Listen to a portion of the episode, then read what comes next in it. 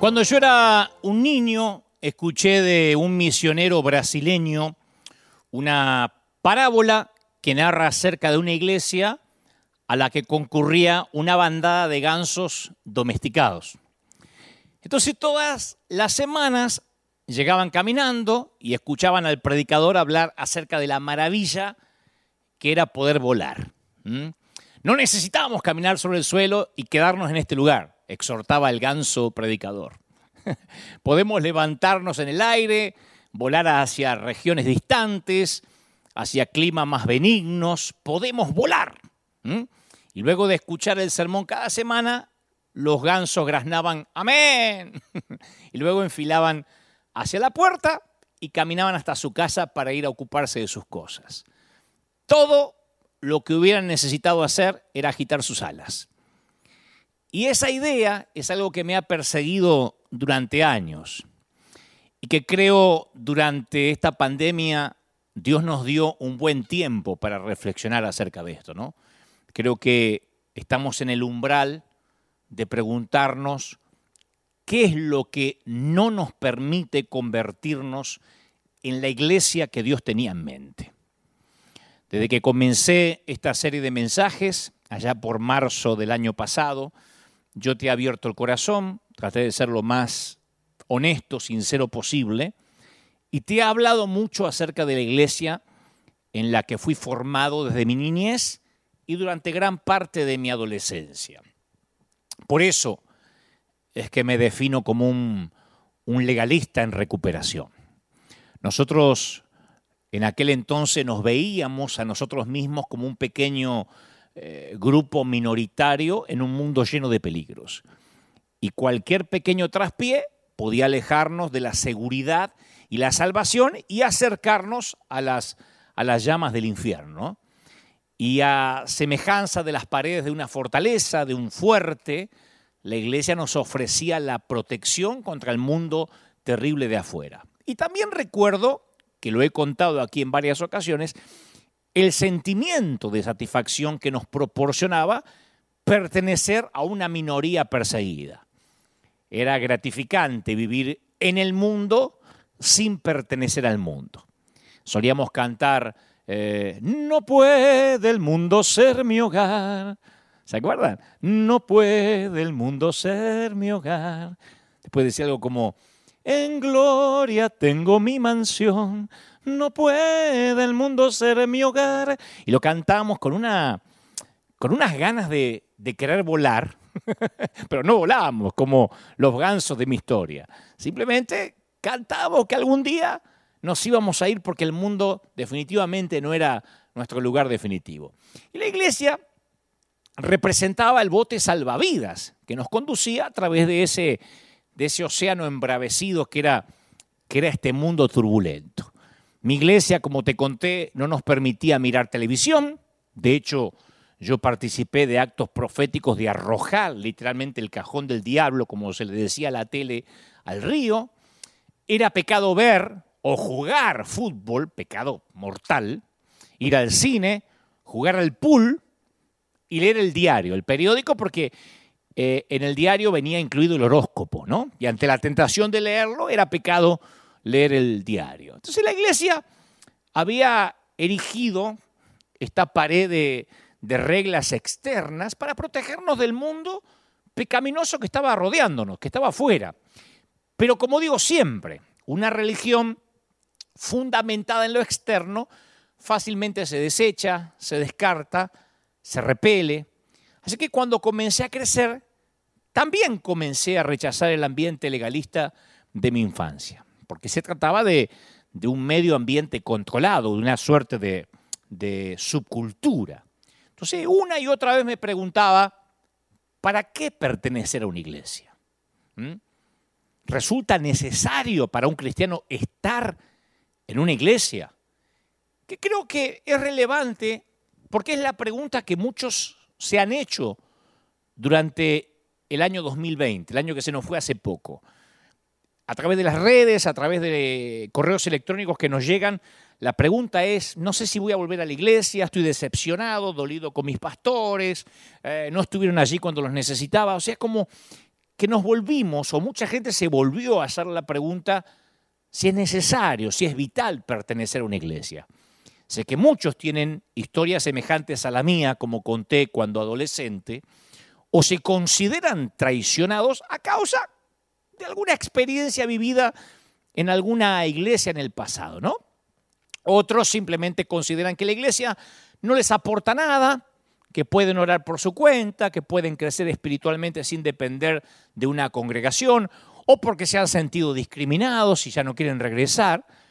Pero he notado mucha gente dolida contra la iglesia. Es una autocrítica la que estoy haciendo, ¿no? Mucha gente dolida, por lo menos lo, lo, expresan a través de las, eh, de las redes. Seguir a Jesús es una cosa. Seguir a otros cristianos dentro de un templo los domingos es como que es algo completamente distinto.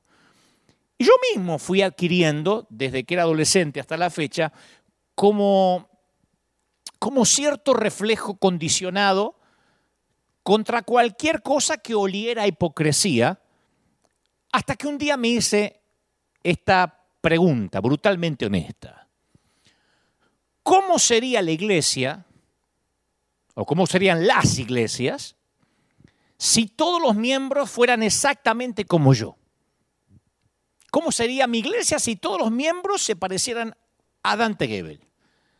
Y ahí me di cuenta que la iglesia, si tuviera miembros como yo, sería un desastre.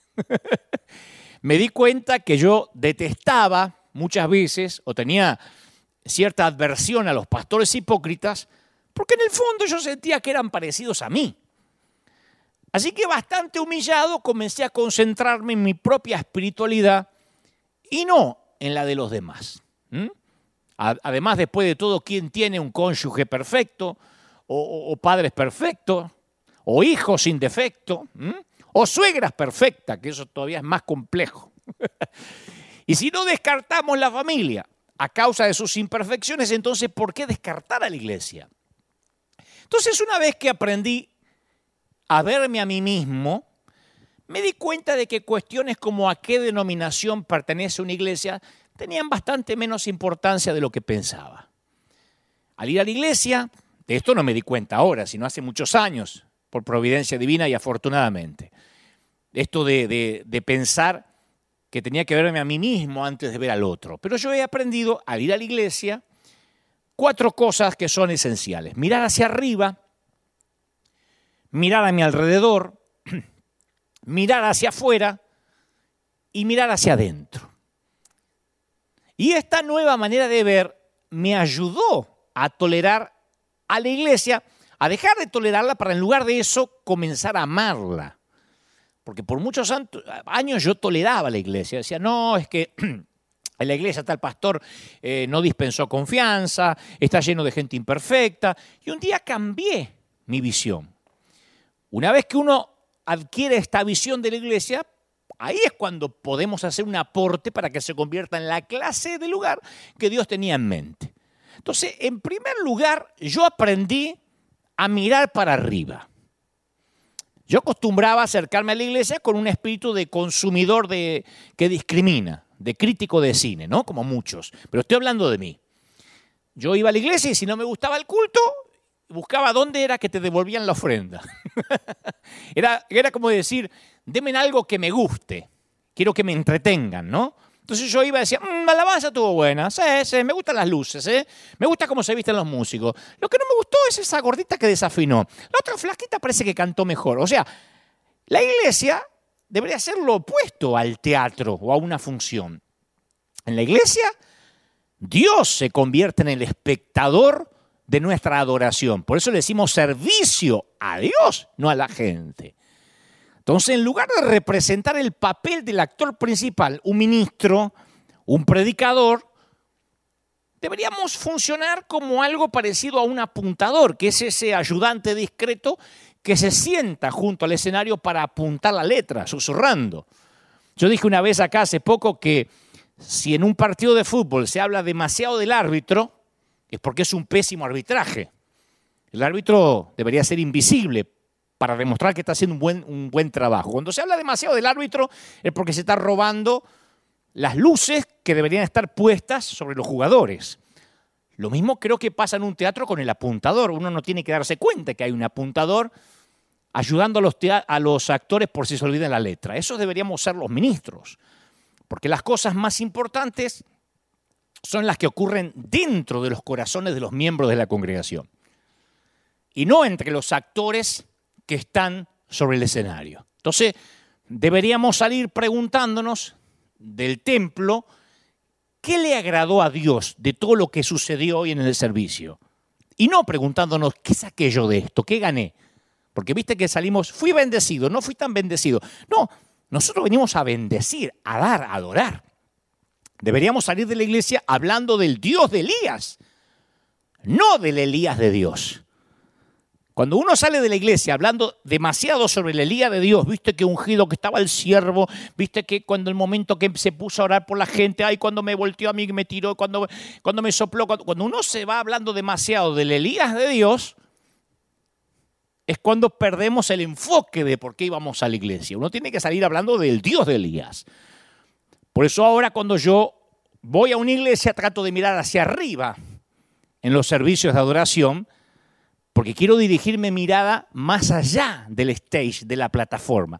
Quiero mirar hacia Dios mismo, ¿no? Entonces, en primer lugar, la iglesia existe no para brindarnos entretenimiento o, para alentar a los oprimidos o a los deprimidos, que suena mejor, o para sanar nuestra estima, o para hacer amistades, para ponernos de novios, sino para adorar a Dios. Si se falla en eso, en eso, a priori, la iglesia ha fracasado.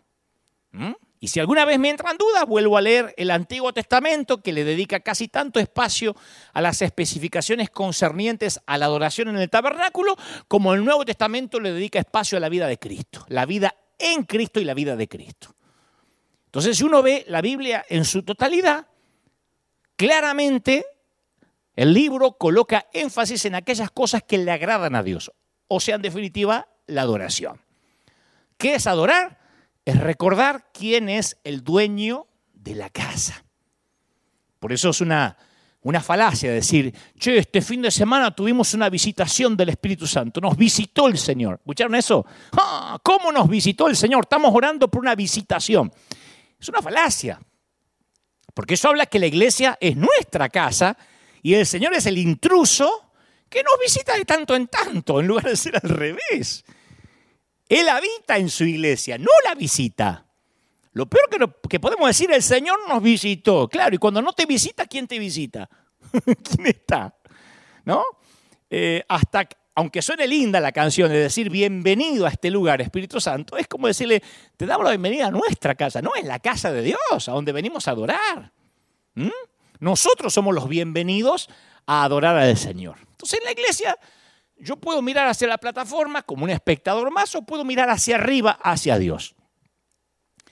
Y el mismo Dios que se tomó el trabajo de especificar los detalles concernientes a los sacrificios de animales ante los israelitas, fue el que luego dijo, yo no necesito un buey de tus establos o las cabras de tu corral, porque todo animal del bosque es mío y también el ganado de mis colinas. Entonces cuando se centraron los israelitas en los aspectos externos de la adoración, habían errado el blanco.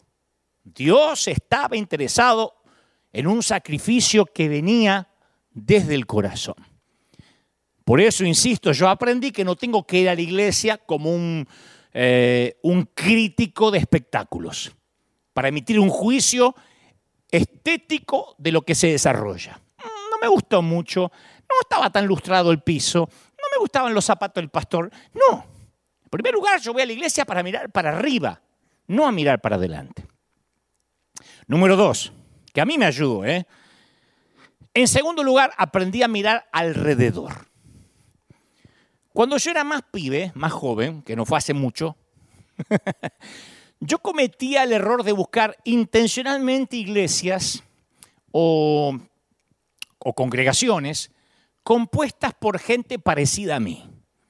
Entonces yo procuraba encontrar una congregación que tuviera un nivel de educación, eh, un trasfondo bíblico y una preferencia musical y litúrgica semejante a la mía o a la que me gustaba.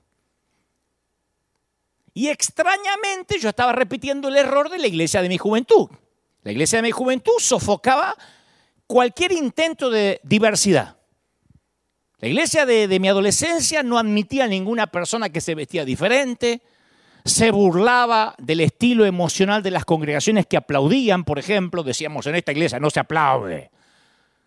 Mi iglesia se arremetía contra los bautistas, contra los hermanos libres, que por ahí tenían una perspectiva diferente en cuanto a los dones del Espíritu. Así que yo tuve que aprender, primero desaprender todo eso malo, y después aprender a mirar a mi alrededor, así como miraba hacia arriba. Entraba a la iglesia, insisto, en primer lugar miraba hacia arriba, y después miraba a mi alrededor. Porque Dios quería y quiere que adore entre personas que decididamente no se parecen a mí en nada. ¿Viste con qué facilidad nos olvidamos que la iglesia cristiana fue la primera institución en la historia del mundo que colocó en un nivel de igualdad judíos, gentiles, hombres, mujeres, esclavos y libres? Los cristianos primitivos rompieron las barreras. Y a diferencia de lo que sucede en otras o con otras religiones, el cristianismo le da la bienvenida a hombres y mujeres por igual. Yo te conté que los griegos excluían a los esclavos de la mayor parte de las agrupaciones sociales, en tanto que los cristianos los incluían. En los templos judíos se separaba a los adoradores por raza y por género, y el cristianismo los reúne en torno a la mesa del Señor. En contraste con la aristocracia romana, constituida mayormente por hombres, la iglesia cristiana permitía que las mujeres y los pobres asuman puestos de liderazgo. Y el apóstol Pablo, que se consideraba un hebreo de hebreos, fue muy elocuente cuando dijo, este es un misterio que desde los tiempos eternos se mantuvo oculto en Dios la intención de Dios, decía Pablo en Efesios 3, 9, Efesios capítulo 3, versículo 9, dijo, la sabiduría de Dios en toda su diversidad se da a conocer ahora por medio de la iglesia a los poderes y autoridades en las regiones celestiales. O sea que la iglesia es el único lugar en el que se reúnen no solo diferentes géneros, diferentes estratos sociales, sino diferentes generaciones. En tu iglesia como en la mía, como en esta, hay chiquitos que son llevados en brazos por sus mamás, niños que se ríen o que lloran en momentos inadecuados, algunos adultos que a lo mejor saben cómo actuar, ancianos que se quedan dormidos si el pastor se extiende demasiado. Así que me gusta cuando una congregación está compuesta por gente que no es como yo. Como dije una vez, me preocupa mucho cuando, cuando en una iglesia todos empiezan a aparecer. A mí me preocupa mucho cuando se parecen en la vestimenta, cuando todos hablan de igual manera, que Dios le bendiga la paz del Cordero Inmaculado, rodime de la concupiscencia de la carne y lo libre de la indisolubilidad de la Trinidad, gloria al Señor, gloria al Cordero, bendito sea el Señor. A mí me preocupa eso. Cuando nos, nos volvemos uniformes, porque eso no es unidad, eso es uniformidad. Cuando no se celebra la diversidad. Así que yo aprendí que cuando busco una iglesia, no solo tengo que mirar para arriba, en lugar de mirar hacia adelante, sino que mirar hacia los costados y celebrar de que hay gente diferente, con diferentes cortes de cabello, con diferentes estilos para vestir, diferentes eh, emociones, diferentes maneras de adorar, de alabar. Me encanta eso, diferentes estratos sociales, culturales. Y en tercer lugar, aprendí a mirar hacia afuera. Porque la iglesia es la única sociedad cooperativa del mundo que existe para el beneficio de aquellos que no son sus miembros. Nos olvidamos de eso. La iglesia es la única institución que tiene beneficio para los que no son miembros. Si vos te haces eh, eh, miembro o, te afiliás al Barcelona o al Real Madrid, los beneficios son para el que está afiliado. La iglesia es la única institución que los beneficios son para los que no se afilian, para los de afuera. Cuando se sirve activamente a otros, se piensa mucho menos en servirse a uno mismo y eso te cambia la mente. Acá en River, por ejemplo, descubrimos que uno de los mayores beneficios de dar es el efecto que nos produce a los que damos. El mayor beneficio de dar es por nosotros, el efecto que produce en los dadores. Nuestra necesidad de dar es exactamente equiparable a la necesidad que tienen los pobres de recibir. Nosotros necesitamos dar. Nuestra gente necesita dar. ¿Cuándo desde que empezó la pandemia me escuchaste que yo le hablé a la iglesia local, a nuestra congregación, y le dije, por favor, se afieren los diezmos, mire que están retaseando las ofrendas, no se olviden de su pastor, de la iglesia? ¿Cuándo? Nunca. Porque nuestra iglesia nunca dejó de dar porque el beneficio es para los que dan, lo hemos descubierto. Una vez escuché que alguien describió la naturaleza de la iglesia con una metáfora un poco vulgar, pero que a mí me parece maravillosa igual.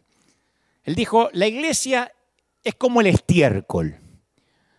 Si el estiércol se lo apila todo junto, apesta todo el vecindario. Viste que no hay nada peor que un camión lleno de estiércol. Pero si se lo desparrama, enriquece y abona la tierra. Entonces, cuando yo ando en busca de una iglesia, trato de procurar una que comprenda la necesidad de desparramarse, de mirar hacia afuera, porque si nos juntamos y nos quedamos dentro del templo, apestamos. Somos gente con problemas y gente con problemas que se suma a gente con más problemas, apestamos. La manera es salir, diversificarse, abonar la tierra. Yo estoy plenamente convencido que al salir hacia afuera es el factor determinante en el éxito o el fracaso de una iglesia. Hay mucha gente que dice, no, lo que pasa es que ahí en River tienen mucha plata, porque ahí están en Estados Unidos. ¿Cuántas iglesias hay en Estados Unidos que fracasaron o han tenido que pedir préstamos al gobierno o que han tenido que despedir sus empleados? ¿Cuál fue el secreto? Porque no fue por mis largas horas de oración, por mis búsquedas eternas en los montes, que estamos de pie y bendiciendo a tantos. El secreto fue que salimos, que salimos a dar desde el primer día. Resulta, en un primer intento, en un primer intento de salir o apenas uno sale, capaz que da la impresión que salir a sembrar, salir a bendecir, drena mucha energía, gasta muchos recursos. Nosotros hemos descubierto en serio en River que es lo contrario, justamente lo opuesto en lo que parece una paradoja de la fe, aquel que comparte el amor regresa enriquecido y nunca más pobre. Si Dios va a darte 12 cestas llenas, es porque hay que salir a repartir los graneros, la comida, el amor, la, administración, el dinero, los recursos, todo. Por eso es que para nosotros el 2020 fue el año de mayor cosecha de nuestra historia, de manera contable, de manera eh, de, recursos, mm, de, ahorros, de poder bendecir. Más damos, más recibimos en todo sentido. Entonces uno tiene que mirar cuando entra a la iglesia para arriba, en lugar de mirar para adelante. Luego mirar en derredor y comprobar de que somos diferentes. Y después mirar para afuera, para no apestar como estiércol amontonado. Y en cuarto lugar, aprendí a mirar para adentro. No hay nada que yo pueda hacer para lograr que Dios me ame más o me ame menos. Lo hablamos un montón de veces. Yo pienso que si nuestras iglesias lograran transmitir la gracia a un mundo competitivo, que juzga, que clasifica, un mundo ajeno a la gracia, creo que nos convertiríamos en lugares donde la gente se reuniría de a miles. Por eso cuando asisto a una iglesia yo miro hacia adentro y en primer lugar le pido a Dios que me limpie del veneno, de las rivalidades, de las críticas y que me llene de gracia. En lugar de decir, a ver qué dice el pastor, a ver si es un falso profeta, yo me, me enfoco en mirar para adentro. Por eso sí, siempre trato de elegir iglesias que se caracterizan por vivir en un estado de gracia.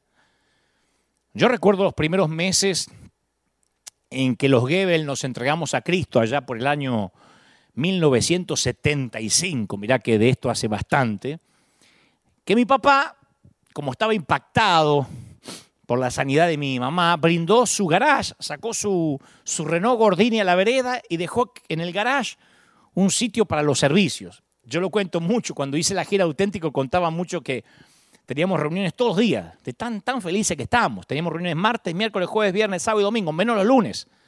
Y como el cartel no alcanzaba para poner reuniones martes, miércoles, jueves, viernes, sábado, domingo, pusimos Cristo salva, sana y liberta todos los días, menos los lunes. no, no había memes todavía, sino estaría ahí como un meme de internet. No había internet todavía. Bueno, y en esos primeros pasos teníamos muy en claro que el mensaje era para todos y que había, que traer a los vecinos como sea. El pastor brasileño le decía a mi papá, nuestro primer pastor se llamó Darcy Antonio de Souza. Le decía a mi papá, usted tiene que traer a su vecino, que escuche la palabra de Dios, traiga lo que sea engañado, que cuando esté aquí Dios lo va, Dios lo va a tocar. Y recuerdo en particular a Vicente, un hombre que siempre llegaba borracho y que además no estaba bien de la cabeza. O sea, tenía un jugador menos, jugaba con 10, ¿no? Y no le llegaba mucha agua al tanque, estaba ahí. Me acuerdo que no sabía si era borrachera o otro problema, pero no estaba casi nunca cuerdo, centrado. Creo que todas las iglesias habrán tenido alguna vez a un Vicente, ¿no? Y si Vicente llegaba con un par de cañas encima, entonces más o menos resultaba manejable el tipo. Si llegaba después de haber ingerido un vino entero en cartón, el famoso en Argentina se llama el Tetra, el Tetra Brick, que es vino barato, y medio ordinario, pero que eh, lo emborrachaban por completo solo de olerlo. Cuando él llegaba así, la iglesia se convertía en un lugar más emocionante que de costumbre, ¿no? Vicente podía llegar a saltar desde atrás, por encima de los bancos, hasta llegar al altar, este, eh, agarrándose entre la gente, podía levantar sus manos en alto durante un himno y realizar gestos obscenos, o esperar un silencio para gritar, ¡que viva la, la Virgen y el niño Jesús, caracho. O, gritaba. No, no, no voy a decir lo que decía, pero gritaba cosas que eran bastante heavy para el momento, ¿no? Por ahí se paraba y lo insultaba al diablo, por ejemplo. O podía quedarse dormido, caerse para atrás y llevarse con él todo el banco, incluyendo las hermanas que estaban sentadas con él. Ya Vicente lo habían echado de dos iglesias. La tercera la nuestra, pero era nuestro borrachito. Mi papá lo abrazaba a tiempo, lo abrazaba siempre, le decía, don Vicente, esta es su casa, ¿eh? esta es su iglesia, venga, venga mañana otra vez. Mañana vengo, Dios, Dios mediante, decía. Y, se, iba a dormir la mona y el otro día volvía. Teníamos la esperanza que algún día Dios quizá lo iba a tocar. Y algunos miembros de la congregación comenzaron a ofrecerle ropa, eh, otros lo invitaban a, cenar, muchas veces pasaba la Navidad con alguna familia de la iglesia. Después de un par de años, Vicente, alardeando de su talento musical, pidió unirse al grupo de música. Él decía, yo tocaba en un conjunto, en un grupo, y quiero tocar ahora en el grupo para Dios. Bueno, lo probaron, resulta que no tenía ninguna habilidad musical. Pero después de tomar una prueba, ¿cómo le decís que no? Entonces el líder de alabanza llegó a un acuerdo con él. Vicente iba a poder involucrarse con los demás, pero si mantenía la guitarra eléctrica desenchufada. Entonces a partir de ahí, Vicente estaba en medio de ellos, tocaba la guitarra, lo que gracias a Dios no producía ningún sonido, y contra todo pronóstico la historia de Vicente tiene un final feliz. Se fue sosegando, se, se civilizó bastante, comenzó a pedir ayuda a la gente de la iglesia cuando sentía que la locura le volvía, y hasta se casó con una viuda vitalicia de la iglesia. ¿no? La gracia les llega a personas que no la merecen y para mí Vicente llegó a representar lo que es la gracia. Porque yo te aseguro que en toda su vida nadie jamás había invertido toda esa energía y preocupación en él. No tenía familia, no tenía trabajo, no tenía estabilidad, la iglesia se convirtió para él en el único lugar estable. Y la iglesia, nuestra iglesia, lo había aceptado después de todo lo que había hecho. Era, el tipo se había ganado el rechazo en todos lados. Pero nuestra iglesia no se dio por vencida con Vicente. Le dio una segunda oportunidad, y una tercera, y una cuarta, y una quinta. Tuvimos culto durante ese año todos los días y no recuerdo uno que haya venido sobrio, Vicente. Pero le decíamos, vuelva mañana. Y papá le decía, no va a faltar Vicente. Acá voy a estar si Dios quiere y la Virgen. Nunca tuvo claro bien, ¿no? La liturgia en qué creíamos. Entonces, los cristianos que habían experimentado la gracia de Dios se la traspasaron a Vicente. Y esa obstinada gracia grabó en mí un cuadro indeleble que conservo hasta hoy de todo lo que Dios tiene que soportar al elegir amar a personas como yo y como vos. Por eso ahora procuro encontrar iglesias que tengan ese tipo de gracia. Y eso es lo que hemos tratado en estos años de ser en River. Ahora, yo soy dolorosamente consciente que esta clase de iglesia que acabo de describir, la iglesia ideal que a veces queremos encontrar, constituye la excepción, no la regla. ¿Mm? Muchas iglesias ofrecen más entretenimiento que adoración, más uniformidad que diversidad, más exclusivismo que programas de extensión, más ley que gracia. Pero yo me acuerdo a mí mismo, me tengo que recordar a mí mismo las palabras de Jesús a sus discípulos. No me escogieron ustedes a mí, yo los escogí a ustedes. Y como dije el domingo pasado, la iglesia era el riesgo que decidió correr Dios, su apuesta, por decirlo de alguna manera. Pero he llegado a ver en esa imperfecta humanidad de la iglesia un signo de esperanza. Dios le concedió a la raza humana el mayor de los honores, el elegir vivir dentro de nosotros en vaso de barro. Somos vaso de barro. Entonces el cuerpo de Cristo constituye la nueva identidad que rompe las barreras de raza, de nacionalidad, de género y hace posible esta comunidad que no existe en ningún otro lugar del planeta. Yo tan solo con leer el primer párrafo de cualquiera de las cartas de Pablo dirigidas a las diferentes congregaciones que estaban esparcidas por todo el imperio romano, todas ellas, esas cartas empiezan diciendo, estamos en Cristo, en Cristo. Y eso importa más que la raza, el estatus económico, que cualquier otra categoría que humanamente se puede inventar. Mi identidad en Cristo es más importante que mi identidad como argentino, o como ciudadano de California en este caso, o como varón, o como hispano. La iglesia es el lugar que yo celebro esta nueva identidad y la trabajo en medio de gente que presenta muchas diferencias con respecto a mí, pero que comparte algo que tenemos en común. Somos instruidos a vivir esta sociedad alternativa ante los ojos del mundo que nos está mirando. ¿Está claro? Entonces, mientras que los gobiernos reducen la ayuda, reducen la ayuda y los subsidios la iglesia debe salir a convertirse en los graneros del mundo. Más que nunca. Mientras los políticos construyen nuevas cárceles, la iglesia tiene que meterse en los barrios marginales para desde la raíz de la familia disminuir la criminalidad. Mientras los eh, sociólogos debaten nuevas formas de estigmatizar a las madres que engendran hijos fuera del matrimonio, la iglesia debe ayudar a esas mujeres hacer frente a las consecuencias de haber evitado el camino aparentemente más fácil como lo es el aborto. En tanto que expertos en desarrollo construyen lujosos condominios, barrios privados, la iglesia debe honrar a los ancianos que viven en casas de latón, de láminas, de pobreza. Entonces, al experimentar la gracia de Dios por nosotros mismos, tenemos que pasarla a otros gratuitamente, sin condiciones, como es la gracia, como siempre fue, es y será.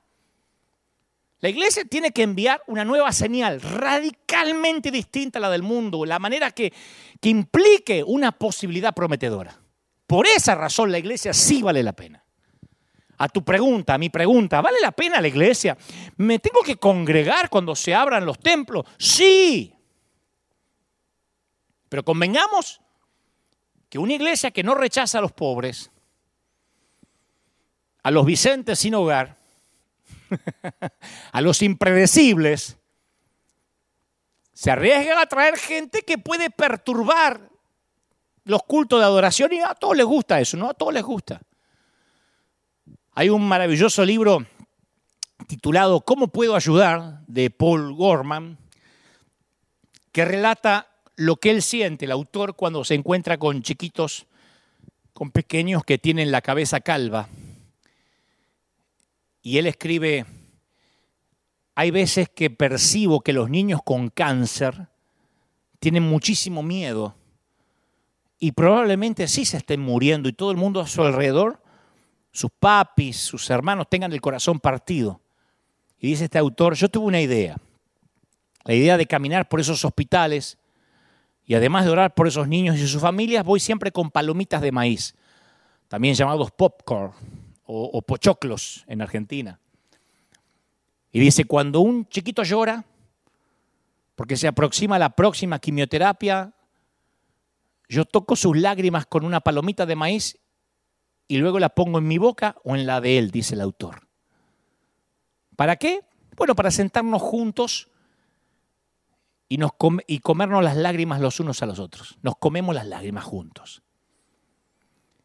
Y la iglesia es lisa y llanamente sentir el sufrimiento de otro. Y esto implica comerse las lágrimas de otra persona. ¿Acaso existe alguna otra manera? Hay otro pequeño libro que estuve leyendo esta semana que lleva un hermoso título, se llama El sanador herido. Fascinante por donde lo lea.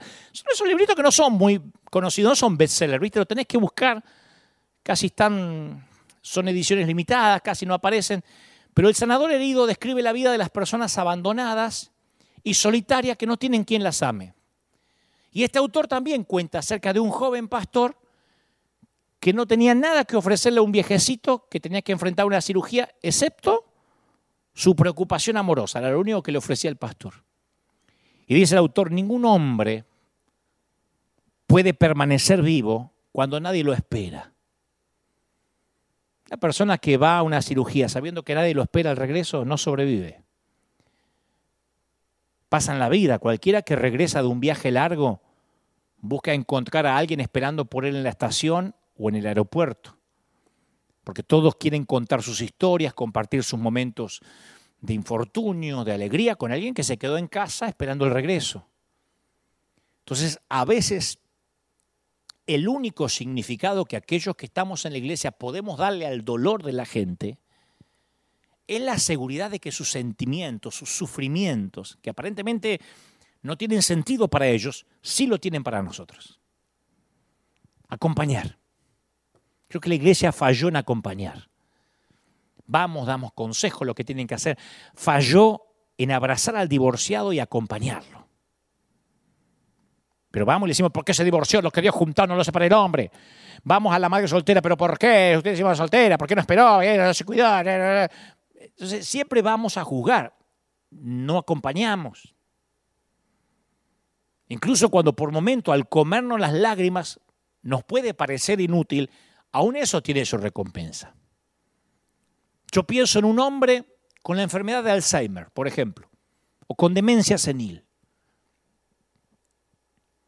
Su hija trata de suplir sus necesidades, pero cada día su papá le rompe el corazón preguntando, ¿quién sos? A la propia hija. Y ella ve el cascarón vacío que queda del que una vez fue su padre. Yo lo viví con mi mamá. Pienso en un niño de 12 años, severamente discapacitado, con un cociente intelectual de un bebé. El niño va a vivir una larga vida, va a ser adulto, pero recostado en una cama, con pañales, sin movimiento alguno, inhabilitado para hablar, para comprender, para saber quiénes son sus padres. Entonces, ¿podemos encontrar algún, algún sentido a la situación de ese adulto senil o de ese niño discapacitado? Ahí es cuando nos preguntamos, ¿y qué propósito tendría compartir sus lágrimas, comernos sus lágrimas? ¿Sabes cuál es? Lo que decía hace un ratito, el propósito es el cambio que produce en nosotros, porque ni el viejito enfermo de Alzheimer, ni el niño discapacitado capaz que van a cambiar. Pero la mayoría de las personas que aprendieron a que la iglesia es mirar hacia afuera, mirar al otro, se vuelven más tolerantes. Nos olvidamos de esa frase, ¿y yo qué gano con esto? Frase que yo conocí cuando llegué a este país hace unos 12 años atrás. Muchos hispanos preguntaban, ¿y yo qué gano con esto? ¿Y acá qué dan? ¿Acá qué me van a dar? Porque el gobierno me da, el sindicato me da, el seguro médico me da, ¿y acá qué dan? ¿Qué gano yo con esto? Y cuando uno se congrega o va a la iglesia, pensando en qué gano yo con esto, no hemos entendido a priori lo que significa el Evangelio. Cuando uno mira al otro, los propios pequeños problemas no parecen tan importantes. Entonces tendemos a focalizar la atención en aquellos que son el objetivo del ministerio, ¿viste? Las almas que llevamos a Cristo, los pobres que les brindamos casa y comida, los ancianos que no pueden salir de sus casas, que nosotros honramos y está bien. Pero cuando leemos el Nuevo Testamento notamos que Jesús estaba muy interesado en el efecto que el ministerio tenía sobre la propia gente que realizaba el ministerio. ¿Me explico? Cuando los 72 discípulos volvieron con informes alentadores de grandes resultados, Jesús celebró con ellos por un momento y después le dijo, para, no se alegren de que los espíritus se sometan, alégrense de que sus nombres están escritos en el libro de la vida. Entonces, evidentemente, lo que sucedía dentro del corazón de los discípulos era para Jesús tan importante como lo que habían realizado exteriormente. Lo que te quiero decir que el comerse las lágrimas beneficia a aquel que voluntariamente las recibe lo mismo que el que las ha vertido primero. Yo he experimentado por mí mismo el saludable efecto que tienen las lágrimas compartidas. Cuando veía recién eh, Misión Graneros, o cuando veo el proyecto Honra, no te imaginas cómo yo lo disfruto. Soy un chico. Digo, ¡ay, mira! Primero, no sé si existe en una misma oración santo orgullo, ¿no? Porque si es orgullo no es santo. Pero se me infla el pecho de argentino cuando veo las banderas de River llegar a lugares donde no llegó nadie. Porque digo, esa es nuestra congregación de hispanos, ahí estamos. Y después ver gente llorar que a lo mejor no saben ni quién soy, yo tampoco sé quiénes son ellos, primera vez que nos conocemos a través de una pantalla, y saber que puedo bendecir a mí me hace bien. A la gente que siembra en River le hace bien. Por eso la siembra aquí no escasea. Por eso tenemos cada vez más siembras y diezmos y ofrendas de todo el mundo. Gente que dice, yo siembro en River porque ustedes miran para afuera. A pesar de que la gente somos tan diferentes, tan caóticos. Por eso pienso que la iglesia que funcionaba en el garage de mi casa, con Vicente haciendo sus, sus líos, se parece mucho a la iglesia de Corinto, porque Pablo le escribía mucho a la iglesia de Corinto, porque ahí también parecía que había un espíritu de caos. Se ve que había muchos Vicentes. Uno ve las cartas a Corinto y muestran con claridad por quienes estaba compuesta la congregación. Había mercaderes judíos, había gitanos, eh, griegos, eh, prostitutas, paganos, idólatras. Y ningún otro libro del Nuevo Testamento muestra oscilaciones tan importantes en el tono. O sea, Pablo batalló contra los cismas dentro de la iglesia, contra las divisiones, arengó acerca de un caso de incesto, luchó por evitar que la cena del Señor se convirtiera en un lugar de, de debate, de disputas. Yo cuando veo la iglesia de Corintios, por comparación, los corintios logran que River o que tu iglesia parezca aburridísima. La mayoría de los estudiosos piensan que la primera carta de Corintios data capaz que antes que cualquier otro libro del Nuevo Testamento. Se presume que debe ser el primer libro del Nuevo Testamento. Y los primeros capítulos muestran al apóstol lidiando básicamente con esta cuestión, con la cual empezamos el mensaje de hoy. Exactamente qué es esa cosa a la que llamamos iglesia. Pablo se lo pregunta toda la primera carta de Corintios, ¿qué es la iglesia? O en otras palabras, ¿qué era lo que Dios tenía en mente cuando pensó en iglesia? Entonces la carta de Pablo a los Corintios deja traslucir la forma que él intenta encontrar las palabras adecuadas, como que prueba varias metáforas. ¿Viste cómo hacemos los oradores o los escritores cuando probamos varios ejemplos a ver cuál encaja mejor? Dice en un momento, ustedes son el campo, ya sé lo que es la iglesia, ustedes son el campo de cultivo de Dios. Lo dice en el capítulo 3 de la primera carta de Corintios. Y, después explora la, metáfora ¿no? con profundidad. Dice, yo, Pablo, me parezco un granjero que siembra. Y viene otra persona y riega. No, no, no. Más bien ustedes se parecen al edificio de Dios. Yo eché los cimientos y otro coloca la siguiente hilera de ladrillos Y lo que es mejor, ustedes son un templo, un, edificio diseñado para tener a Dios adentro.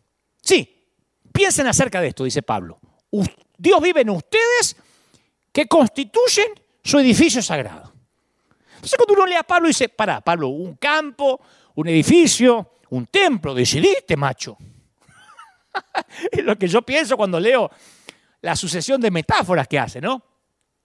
Y el tipo continúa, viste, con el mismo estilo a través de todo el libro, hasta que finalmente arriba el capítulo 12, el capítulo 12 de 1 Corintios, y usa una metáfora que resulta más adecuada. Dice, no, ya sé lo que es. La iglesia, olvídate del campo olvídate del edificio olvídate del templo. La iglesia es como el cuerpo de Cristo.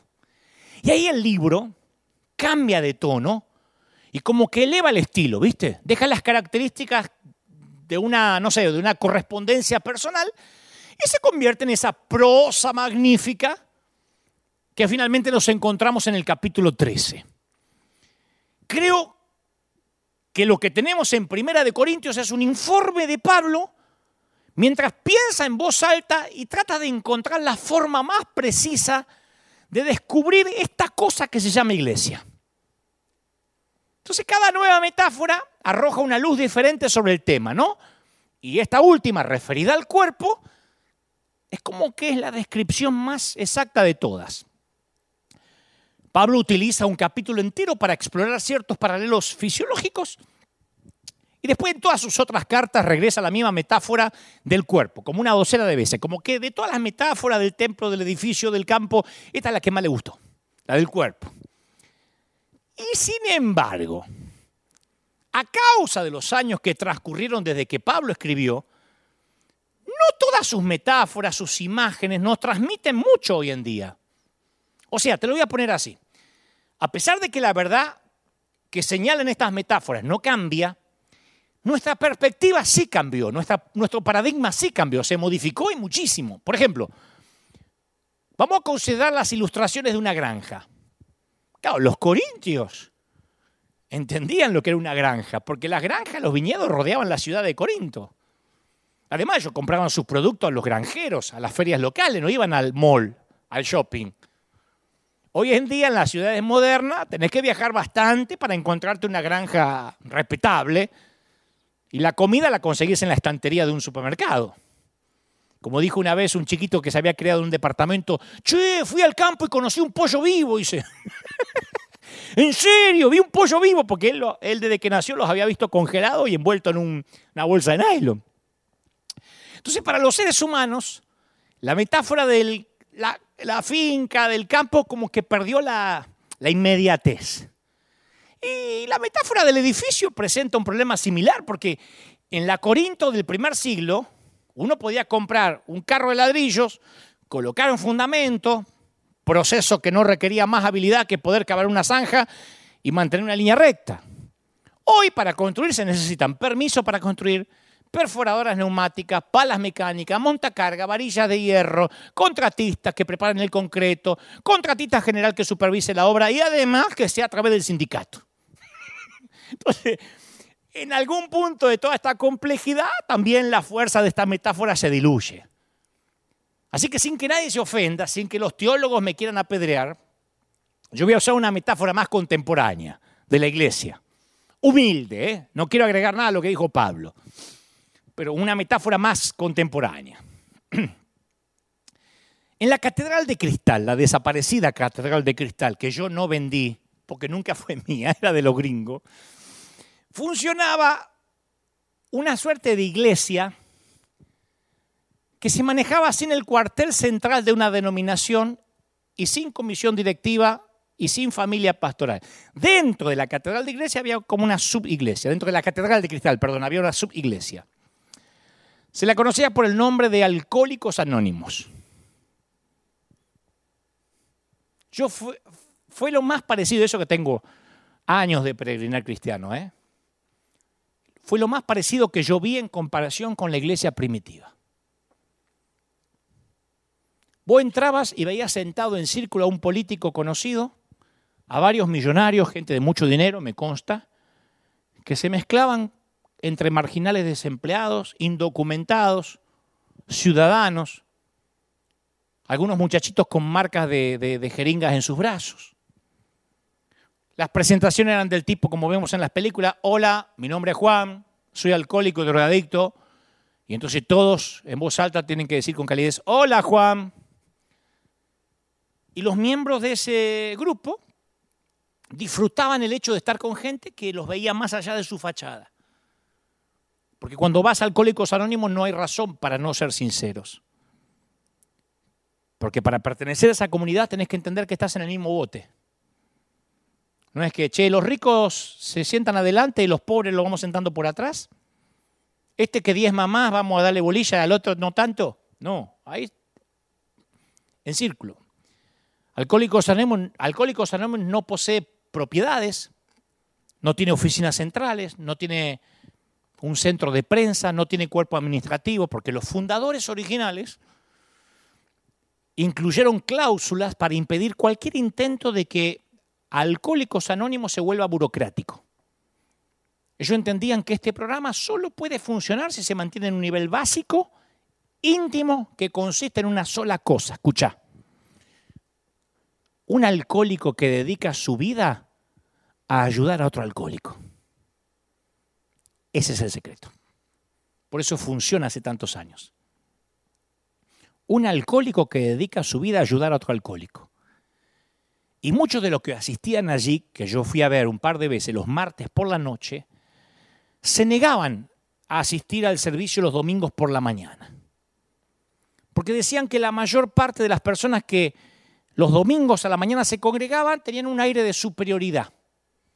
Uno de ellos me dijo una vez, no, no, yo, yo no, me, no percibo que ellos descansen en Dios o en los demás. Como que yo fui un domingo y sus vidas están tan en orden y un alcohólico que va a la iglesia se siente inferior y hasta discriminado por esa gente. Me dijo uno de ellos, un día intenté ir y me dijeron que de la manera que yo olía, porque todavía huelo alcohol, a cigarrillo, era mejor que me siente en el fondo o que regrese otro día bañado y vestido como para el Señor. Por eso el fundador de Alcohólicos Anónimos basó su programa en una declaración básica. Él dijo, en mis momentos de debilidad yo no necesito un trago. Lo que necesito es otro alcohólico. Y la iglesia debería ser un lugar donde uno pueda decir sin vergüenza, en mi momento de debilidad yo no necesito pecar. Lo que necesito es otro pecador. Pero si cuando entramos a la iglesia todo empezamos a fingir, el pecador nunca encuentra otro pecador. Si pensáramos como los alcohólicos anónimos, mira lo que te digo, quizás seríamos responsables unos por otros y nos mantendríamos en el camino. Che, estoy tentado, ayúdame, yo sé lo que es eso, vamos a salir adelante, en vez de juzgar, en vez de criticar. Entonces, la iglesia tiene que ser, me permito otra metáfora, sin agregar nada a lo que genialmente dijo Pablo. ¿eh? La iglesia tiene que ser lo que en nuestros países se llama la sala de guardia, la, emergencias. Viste que en lugar de pedir cita con el médico de un hospital y esperar en un hall abarrotado de gente durante una hora, podemos dirigir una emergencia a la sala de guardia y lograr que nos, lograr que nos suturen un dedo, nos examinen un tobillo, eh, nos hagan un electrocardio, porque no podemos respirar.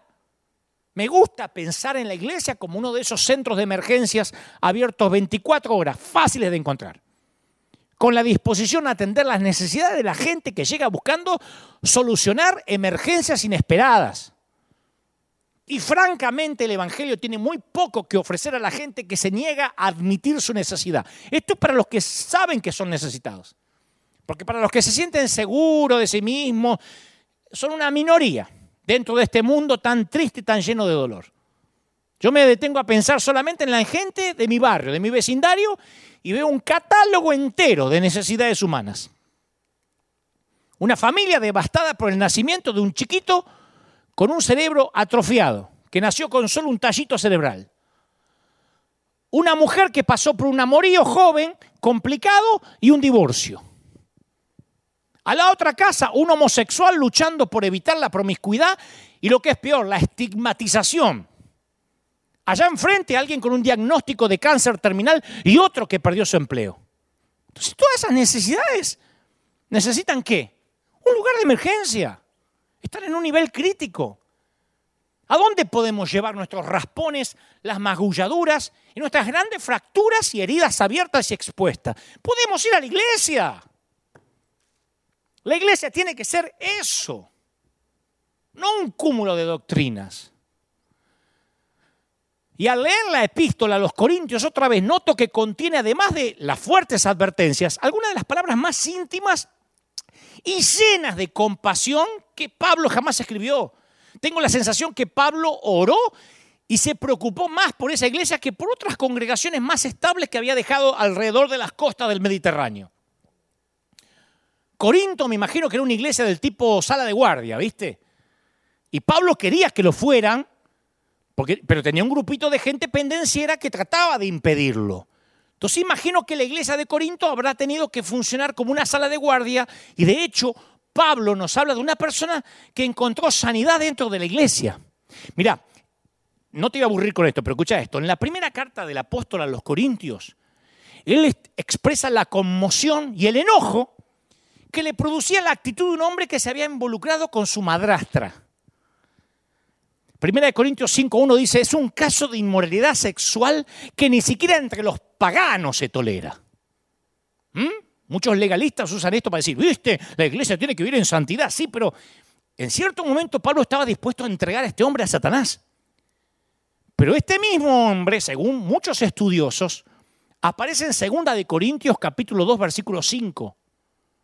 Dice, dice el apóstol, le basta a esa persona la reprensión hecha por todos. Así que al contrario, ustedes tienen que perdonarlo y consolarlo para que no sea consumido de tanta tristeza.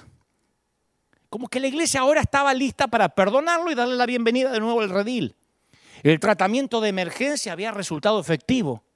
Entonces, según palabra del apóstol Pablo, dijo, pero Dios escogió lo insensato del mundo para avergonzar a los sabios y escogió lo débil del mundo para avergonzar a los poderosos. Primera de Corintios 2, 1, 27. la iglesia de Dios es lo bastante grande y lo bastante pequeña como para exaltar a los humildes y humillar a los soberbios. Las instituciones se fundamentan y se sostienen por el estatus, por el rango. Anda a ver el ejército, un soldado sabe cuál es su lugar y también lo saben los demás. Los galones de un uniforme te indican el rango. Y en el mundo de los negocios, el título, el salario implican estatus. Los metros cuadrados de tu oficina. Subí un ascensor, un elevador en un gran edificio y vas a notar piso a piso, por la simple observación del mobiliario de las oficinas, que el estatus de los ejecutivos crece juntamente con la altura del edificio. En los negocios el estatus se deriva de la actuación, pero ¿qué pasa en las familias? El estatus funciona de manera diferente. ¿Cómo se logra estatus dentro de una familia? Pensa. Un chico, un nene, un nene, un niño, un bebé, obtiene los derechos de familia solo en virtud de su nacimiento, ¿o no? Un chiquito que tiene bajos logros académicos no es echado de la familia. De hecho, voy a ir más allá, un chiquito enfermo que produce muy poco, que no ayuda en la casa porque vive enfermo, a veces recibe más atención que sus hermanos sanos. Eso es una familia. De modo semejante, en la familia de Dios se nos dice directamente, ya no hay judío, ya no hay griego, no hay esclavo, no hay libre, ni hombre, ni mujer. Entonces todas esas distinciones artificiales se han derretido bajo el sol de la gracia de Dios y a medida que Dios va adoptando hijos, te guste o no te guste, se hacen acreedores de los mismos derechos inmerecidos que disfruta el primogénito, o sea, el mismísimo Jesucristo. Dice Primera de Corintios 12, 21, el ojo no puede decirle a la mano, no te necesito. No puede la cabeza decirle a los pies, no, las, no los necesito. Al contrario, los miembros del cuerpo que parecen más débiles son indispensables. Y a ver si entienden o entendemos lo que Pablo quiso decir con altura. Y los miembros del cuerpo que nos parecen menos honrosos, que no andamos mostrando por ahí, los tratamos con una honra especial. Y se les trata con especial modestia a los miembros que nos parecen menos presentables, mientras que los eh, más presentables no requieren tanto trato especial. Así Dios ha dispuesto los miembros de nuestro cuerpo, dando mayor honra a los que menos tenían. a fin de que no haya división en el cuerpo, sino que sus miembros se eh, preocupen por igual unos con otros. Si uno de los miembros sufre, escucha, es, Biblia. Si uno de los miembros sufre, ¿qué pasa? ¿Qué pasa? Los demás salen a matarlo en las redes sociales. Falso profeta, falso profeta, apótate. No, comparten el sufrimiento. Si uno recibe honor, como te va en Yanquilandia, ¿eh? A ver, te fuiste, ¿eh?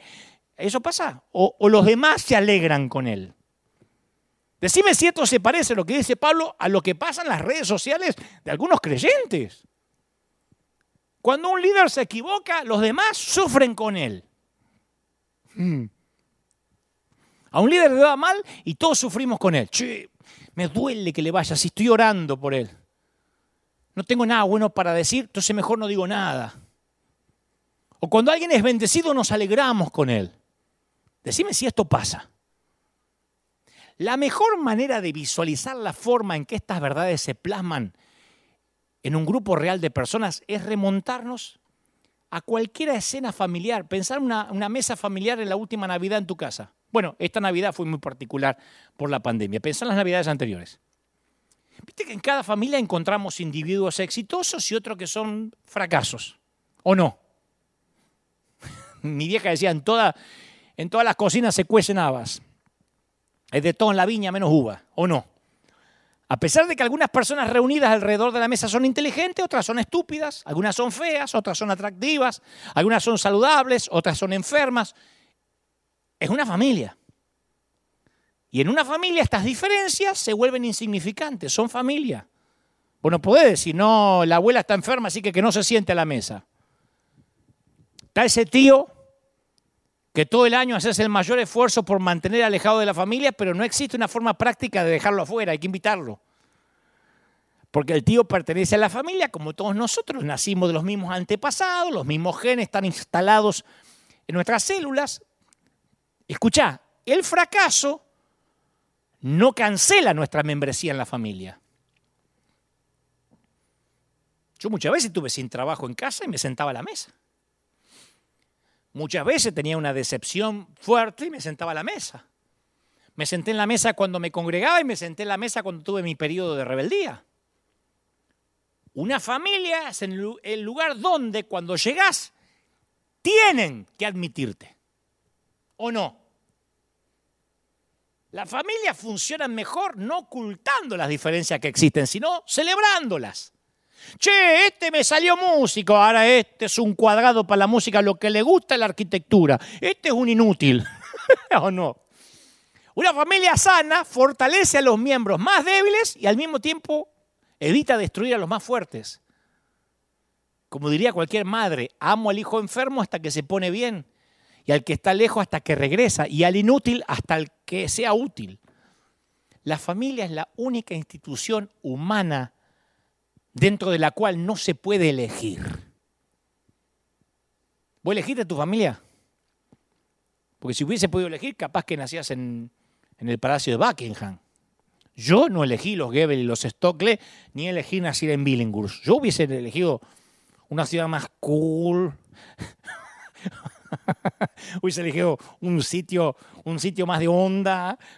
Nací en Billinghurst. ¿Vos sabés dónde queda Billinghurst? ¿Vos sabés dónde queda? Nadie sabe dónde queda Billinghurst. Solamente el que vivió en Billinghurst, porque no te queda de paso de nada. Después de Billinghurst no hay más nada. Hay una tosquera donde te caes. No hay nada. Amo mi barrio, pero eh, no, se hacen paseos turísticos por Billinghurst. Entonces entramos a la familia por haber nacido y como consecuencia nos vemos involuntariamente arrojados al lado de una colección de personas extrañas y diferentes a nosotros la iglesia nos llama incluso a ir más allá, voluntariamente. Elegir agruparnos con un conjunto de extraños porque tenemos un vínculo común en Jesucristo. Entonces yo he descubierto que la iglesia se parece más a una familia que cualquier otra institución humana. La iglesia, ¿sabes qué es? Escucha si estás decepcionado con la iglesia. No voy más porque ahí hay gente muy chusma. La iglesia es el lugar donde vive la persona con la que nunca quisieras vivir. Por eso la iglesia es como el cuerpo de Cristo. Porque viste que aunque hay parte del cuerpo que las ocultamos, hay gente que se saca el trasero, se mete la panza, y todo es parte de tu cuerpo. El cuerpo es uno solo, dice Pablo. Tiene muchos miembros y todos los miembros, no obstante, sean muchos, forman un solo cuerpo. Primera de Corintios 12, 12. Entonces la presencia de Dios ya no habita en el tabernáculo de Sinaí, eh, en un templo en Jerusalén. Dios eligió morar en gente común y hasta terca, gente como vos y como yo. La iglesia se conforma con gente, de gente, no de edificios situados en Buenos Aires o en California o en Houston. Entonces cuando los domingos nos congregábamos, muchos ya lo están haciendo, y miramos a nuestro alrededor a la gente que puebla los asientos, ahí entendemos el riesgo que Dios asumió.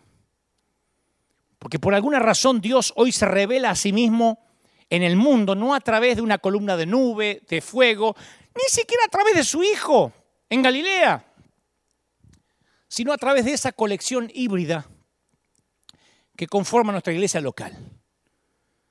El apóstol Pablo parece no haber podido superar el impacto que le producía esta verdad.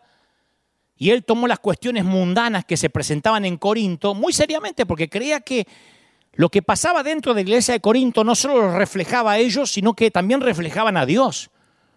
Para el mundo que nos mira, nosotros constituimos una prueba de que Dios está vivo. Nosotros le damos la forma visible a lo que es Dios. Por eso tiendo a desalentarme con facilidad porque la mayor parte del tiempo nosotros como iglesia representamos muy pobremente lo que es Dios. ¿O no? Pero cuando me vuelvo hacia un libro como Primera de Corintios, me da una repentina ráfaga de esperanza. Digo, ¿a quiénes Pablo escribía estas elevadas palabras? A un grupo de corintios que no son mejores ni que vos ni que yo, integrados por idólatras, adúlteros, propagadores de chisme, viejas chismosas, nosotros le causamos a Dios gran dolor y sin embargo Dios apasionadamente está comprometido con nosotros. ¿No deberíamos tener algo de esa misma actitud hacia la iglesia que nos rodea? Yo me cansé de escuchar gente diciendo, yo estoy dolido con mi iglesia. ¿Y qué querías?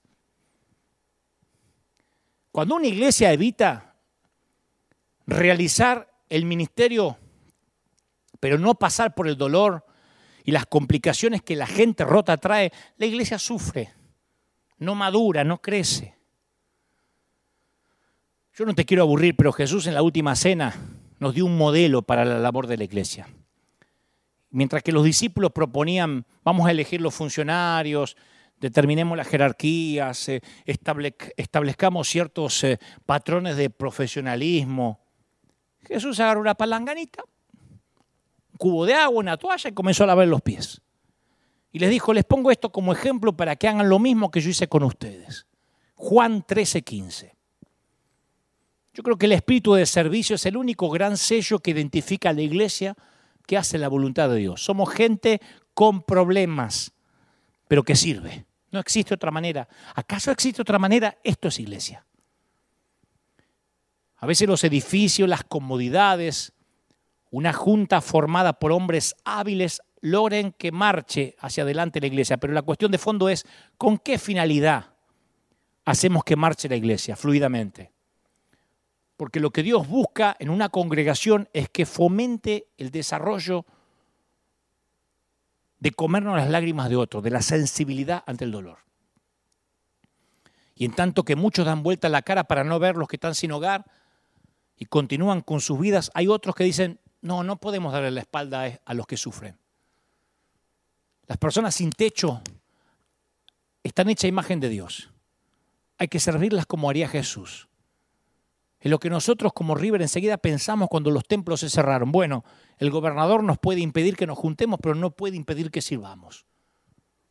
Pablo dijo, la actitud de ustedes debe ser como la de Cristo Jesús, quien se rebajó voluntariamente tomando la naturaleza de siervo. Filipenses 2.5. El patrón bíblico en cuanto al ministerio señala que la senda que conduce la fortaleza es la debilidad. Pablo mismo tenía un aguijón en la carne y dijo, yo, yo creo que oró el tipo, dijo, Señor, pensá en lo eficaz que yo puedo ser si me quitas el aguijón. Es un impedimento para servirte. interfiere con el trabajo que tengo que hacer. Yo, yo haría grandes cosas si, si, si me quitas el aguijón. Y las respuestas a las oraciones del apóstol fue una firme negativa. ¿Por qué Dios permitía que Pablo sufriera? El apóstol mismo nos da la razón, para evitar que me volviera un presumido, un agrandado. Mi poder se perfecciona en la debilidad, dijo el Señor. Y Pablo aprendió a responder, segunda de Corintios 12, 7. Por lo tanto, gustosamente haré alarde de mis debilidades. Anda a encontrar muchos pastores que hagan alarde de sus debilidades. ¿Qué líder hace alarde de sus debilidades? ¿Qué líder muestra su debilidad? Él dice, haré alarde de mis debilidades para que permanezca sobre mí el poder de Cristo. Me regocijo en debilidades, en insultos, privaciones, persecuciones, dificultades que sufro por Cristo, porque cuando soy débil, soy fuerte. Toma. La declaración de Jesús más repetida en los evangelios se refiere a que cuando perdemos nuestra vida es cuando la encontramos. Y la mejor manera de perderla, ¿sabes cuál es? Sirviendo a otros. Eso es iglesia. Por eso creo que fundamentalmente la pandemia nos enseñó a los que servimos a que la pandemia, las cuarentenas, tierra fértil para servir. Tenemos la tendencia a pensar, y bueno, la, la vida debería ser justa porque Dios es justo, pero Dios no es la vida. Si desarrollamos una relación con Dios separada de las circunstancias de nuestra vida, entonces podremos tomarnos de Él cuando la realidad física se desintegra, cuando viene una pandemia. Podemos aprender a confiar en Dios a pesar de las injusticias y de las pandemias. Mira los héroes de la Biblia, Abraham, José, David, Elías, Jeremías, Daniel, Job. Pasaron pruebas durísimas, pero encontraron la forma de sostenerse a través de la confianza en Dios, a pesar de las dificultades. Otra que pandemia. Los tipos pasaron de todo. Pero su fe pasó de ser una fe de contrato, es decir, voy a seguir a Dios si Dios me trata bien, a convertirse en una relación que trascendía cualquier dificultad. Por eso pienso que cuando las iglesias vuelvan a la normalidad, los creyentes de contrato habrán desaparecido. A veces las personas que estamos relacionadas con el ministerio, quizás más que otra gente, vivimos en ese contrato de fe. ¿Viste? Decimos, bueno, estoy entregando tiempo, yo diezmo, entrego energías en la obra de Dios, no merezco un trato especial en reconocimiento. Yo escuché, no entiendo cómo un siervo de Dios se puede enfermar y morir de COVID. ¿Y? ¿Cómo que no? ¿Cuándo el Señor dijo, no te vas a enfermar, no te vas a morir de viejo, no vas a necesitar lentes? Yo conocí a alguien que se enojaba con Dios porque le ponían una multa cuando estacionaba para darle de comer a los indigentes, cuando visitaba a alguien en el hospital. Claro, el tiempo de estacionamiento que le concedía el parquímetro expiraba porque él sentía la necesidad de quedarse orar por algunos más en el hospital. Y cuando salía y encontraba la multa en el parabrisas, decía, no entiendo a Dios, yo le estoy sirviendo y permite que me ponga multa. ¿Por qué no hizo el auto invisible? No confundas a Dios con la vida. Cuando me surgen dudas, vuelvo a ese gran capítulo de Pablo, Romanos 8. Viste que todos conocemos el versículo 28. Ahora bien sabemos que Dios dispone todas las cosas para los que le aman. Pero después nuestros ojos tienen que dar unos saltos, algunos versículos hacia adelante. Cuando dice, ¿quién me va a apartar del amor de Cristo? La tribulación, la angustia, la persecución, el hambre, la indigencia, el peligro, la violencia. Ahí Pablo sintetiza su autobiografía.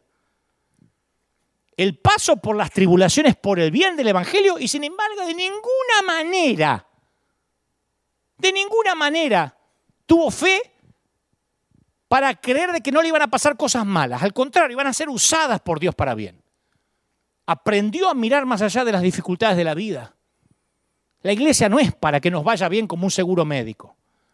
Pablo terminó diciendo, estoy seguro que ni la muerte, ni la vida, ni los ángeles, ni los demonios, ni el presente, ni lo porvenir, ni los poderes, ni lo alto, ni lo profundo, ni ninguna otra cosa alguna en la creación podrá apartarnos del amor de Dios que nos ha manifestado en Cristo Jesús, nuestro Señor. Así concluye Pablo. Todo padre conoce en cierto modo los, los riesgos de, que implica delegar, ¿no? con todas las tristezas y, y alegrías que esto acarrea. Un chiquito que está dando sus primeros pasos, se agarra, se suelta, se cae, se vuelve a poner en pie, pero nadie descubrió otra forma de aprender a caminar. Y mi querido, si la iglesia fracasa en su misión y comete serios errores precisamente porque en su seno incluye seres humanos en que le falta más gloria de Dios, es porque estamos aprendiendo a caminar. Ese es el riesgo que Dios corrió. Cualquiera que entra a la iglesia esperando perfección o no comprende la naturaleza del riesgo que Dios asumió o no entiende la naturaleza de la humanidad. Cada cristiano debe descubrir que la iglesia es el comienzo. El compositor Igor Stravinsky cierta vez compuso una obra que incluía un pasaje dificultoso para un violín solista. Y claro, después de varias semanas de ensayo, el violinista que ejecutaba ese solo fue a hablar con Stravinsky y le dijo, no lo puedo ejecutar. El tipo había hecho sus mayores esfuerzos, pero encontraba que era dificultoso ese pasaje, imposible de tocar en el violín. Y Stravinsky le dijo, yo lo entiendo. Lo que estoy buscando no es perfección, sino el sonido que puede producir alguien que está intentando tocarlo. Capaz que algo semejante es lo que Dios tenía en mente con respecto a la iglesia. Y para terminar, quiero explicarte por qué el mensaje de hoy se llama así. Y esto le va a dar sentido a todo lo que dijimos. ¿Por qué el mensaje se llama cerca de la quinta sinfonía y es lo que quiero que te quede en la mente. Yo recuerdo una ilustración similar de un pastor, similar a esto de Stravinsky, de un pastor que defendía a la iglesia contra las críticas de esa gente que la desestimaba por la hipocresía, por todo lo que nos molesta de la iglesia a todos, ¿no? Por los fracasos, por la inhabilidad de sus líderes. Porque claro, porque uno no encuentra la medida de los patrones de la iglesia del Nuevo Testamento. Y este era un pastor que vivía en una comunidad conocida por su falta de sofisticación cultural. Mirá qué fino que lo voy a poner para no decir que vivía entre gente bruta. Había poca sofisticación cultural. Y la orquesta improvisada de la escuela secundaria donde asistía su hijo, cada año intentaba tocar la quinta sinfonía de Beethoven, ¿no? Que es una de las más complejas del compositor. Cada año intentaba tocar la quinta sinfonía. Y el pastor dice, yo pienso que esa ejecución, cada vez que la tocaban los chicos de la secundaria, hacía retorcer al viejo Beethoven en la tumba a pesar de la sordera. Así que un día harto de escuchar los, los torpes intentos, viste, de los alumnos de secundaria de ejecutar la quinta sinfonía, encaró el profesor de música y le dijo, mire, ¿para qué coloca sobre estos pobres muchachos la terrible carga de tratar de interpretar lo que el inmortal Beethoven tenía en su mente. Ni siquiera la gran orquesta sinfónica de Londres puede lograr esa perfección de la quinta sinfonía. Y la respuesta del profesor lo dejó atónito al pastor. Dice, no, yo no lo hago por los alumnos. Los alumnos ni en sueño van a tocar a la perfección la quinta sinfonía de Beethoven ni aunque ensayen 24 horas, todos los días. Pero la orquesta de nuestra escuela secundaria les proporcionará a alguna de las personas de este auditorio el único encuentro con la extraordinaria quinta sinfonía de Beethoven que jamás tendrán en su vida. Estos campesinos, estos granjeros, esta gente casi sin cultura, muchos de ellos apenas arañando la escuela primaria, vienen a escuchar a sus hijos, que están muy lejanos de la perfección, pero es la única manera que van a escuchar algo cercano al mensaje que quiso transmitir Beethoven. Esta gente en su vida va a entrar a un teatro lujoso a escuchar una sinfónica, un teatro, o tengan acceso a la cultura musical o a la Sinfónica de Londres. Entonces yo le doy la oportunidad de acercarse lo más posible a lo que Beethoven tuvo en la mente. Yo me recuerdo a mí mismo esta analogía cada vez que comienzo a retorcerme en medio de la reunión de una iglesia, porque yo como invitado fui a miles de iglesias y siempre veía cosas que no me gustaban. O los cultos eran largos, o el que cantaba, póngase de pie, ¿a qué vino? Saque el pie, diga que estás al lado. A veces me enfermaba, o a veces el pastor mal preparado, a veces la presentación. Y aunque cada vez que yo me retorcía dentro, dentro de una iglesia, yo me acuerdo de esta analogía y digo, aunque nunca logremos lo que el compositor tenía en mente, no hay otra manera en que estos sonidos sean oídos sobre la tierra si no es con la iglesia. Y ahí está. Ahí está el extravagante Benny, el controversial Cash, el discutido Guillermo, el polémico Joel, el extravagante Rudy, el ecuánime Luis, el de palabras ampulosas Alberto, el empresarial César, el rockstar Steven, el político Rick, el cuestionado Marcos, el payaso y excéntrico Dante, o aquel líder que vos solo conoces el nombre de perfil mucho más bajo. Somos los torpes músicos de secundaria, todos rotos, ¿eh? Solo que algunos disimulan mejor. Intentándonos acercar a la quinta sinfonía. Algunos tocan al frente, otros estamos detrás, algunos ejecutan un gran violín, otros una flauta dulce, un címbalo, una pandereta y hasta algunos una guitarra desenchufada como nuestro Vicente. Por sí solos ya somos un desastre. Ninguno de los predicadores que vos criticás, y me incluye, fuimos elegidos por Dios por nuestra capacidad, menos por la santidad o por el talento. Pero son los instrumentos a veces desafinados que Dios utiliza, lo que está disponible. Otros están con el trasero frente a la computadora hablando de los que hacen. Y juntos cada uno a su manera hacemos el intento torpe de acercar algo parecido a la melodía del cielo a la gente. La iglesia y sus predicadores seguiremos siendo los torpes músicos que intentamos interpretar lo que Dios tenía en mente cuando escribió su partitura con sangre. Y como dije, estoy consciente que la mayoría de las iglesias ofrecen más entretenimiento que adoración más uniformidad que diversidad, más exclusivismo que programas de extensión, más ley que gracia. Pero macho, querida, tu iglesia imperfecta, incluyendo tu pastor aún más imperfecto, es el noble intento del gran profesor de hacerte oír la melodía perfecta de su obra. Es un tesoro en vaso de barro. ¿Pudo haber delegado su partitura en ángeles? Pudo. Pero nos prefirió a nosotros.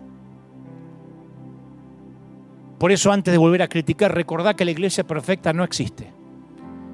Porque tanto el pastor como su gente está compuesta de gente como vos. No exijas perfección si tampoco la podés ofrecer. Y hasta que Cristo venga, eso te guste o no, es lo más cerca que vas a estar de la quinta sinfonía. Oro por los que están del otro lado, por ateos, católicos, musulmanes, testigos de Jehová, adventistas.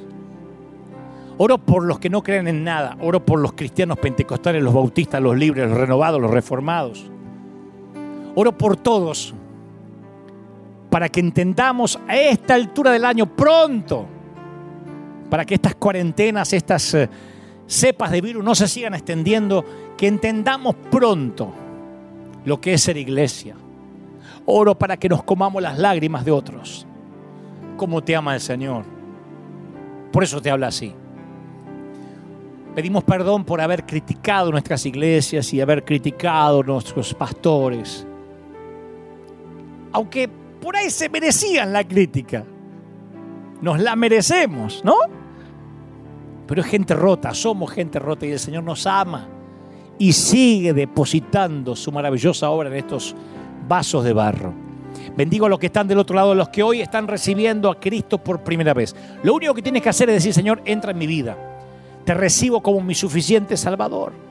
Gracias por perdonarme mis pecados. Pídele al Señor que escriba tu nombre en el libro de la vida. No se borra nunca más. ¿Mm? A los que están mirando en cualquier parte del mundo, te sana el Señor, te bendice el Señor. A los que ejecutamos esta melodía lo más cerca de la quinta sinfonía, pero lo intentamos, lleno de errores. Somos los instrumentos que Dios eligió confiar su tesoro más importante. Te ama el Señor. Yo oro por, por ministros, por líderes que han bajado los brazos. Muchos tuvieron que cerrar sus templos, vender sus, sus locales, sus templos, tuvieron que despedir empleados. Hay muchos que no saben qué pensar, qué hacer, piensan que Dios se cansó de vos. Hay gente que está diciendo, Dios se cansó de mí, Dios me despidió. El Señor me dice que te diga, yo te estoy demostrando lo frágil que eres. Y te estoy demostrando que no te elegí ni por tu templo, ni por tu talento, ni por tu dinero, ni por tus empleados. Te elegí porque estabas roto. Te elegí porque la gloria me la voy a llevar yo cada vez que te use. Por eso te eligió el Señor. Te bendice el Señor. Te ama el Señor. Estoy orando por gente de todos los continentes ahora que reciban esta gloria, esta unción de Dios. ¿Pueden sentirlo? Hay gloria de Dios cuando exaltamos a Cristo. Hay gloria del Espíritu cuando exaltamos su nombre. Cuando Él se lleva toda la gloria. Y más que nunca Él se está llevando la gloria por sobre los templos, por sobre los predicadores. Él se lleva la gloria. Te ama el Señor. No te entregues. No bajes los brazos. No te rindas, dice el Señor. Porque cuando más oscura está la noche, más cerca está el amanecer. El Señor me muestra y te dice, me dice que te diga que no va a terminar este mes. Este mes que acaba de arrancar, no va a terminar febrero sin que veas el propósito de Dios por la cual pasaste lo que tuviste que pasar. Te ama el Señor, te bendice el Señor y te llena Él. Te bendigo, oro para que Dios te dé nuevas fuerzas, te dé salud y nuevas puertas se abran a partir de ahora. Lo creo, lo declaro en el nombre del Padre, del Hijo y del Espíritu Santo. Amén y amén. Que Dios te bendiga que Dios haga resplandecer su rostro sobre ti. Te ama el Señor. Gracias por haber estado ahí. Como dije hoy al principio del servicio, cuando ustedes les ponen like a, los eh, videos, los videos se hacen más virales. Y quiero que esto llegue a todas partes del mundo. Quiero que, que este mensaje llegue a sitios donde, donde capaz que ni imaginamos que alguien puede ser sanado. Te ama el Señor, te bendice el Señor. Te dejo con la placa final, que Dios haga resplandecer su rostro sobre ti. Nos vemos aquí, Dios mediante la semana que viene, o lo que Dios disponga. Estén atentos. Gracias Iglesia, gracias River, gracias Iglesia por sembrar, gracias familia. Así somos, somos familia. ¿Qué le vamos a hacer? Que Dios te bendiga. Nos vemos firme como talón de oso. Te dejo con la placa final, insisto, y nos vemos aquí muy pronto. Dios te bendiga. Terminen bien el domingo y que tengan una gran, pero gran semana. Chao.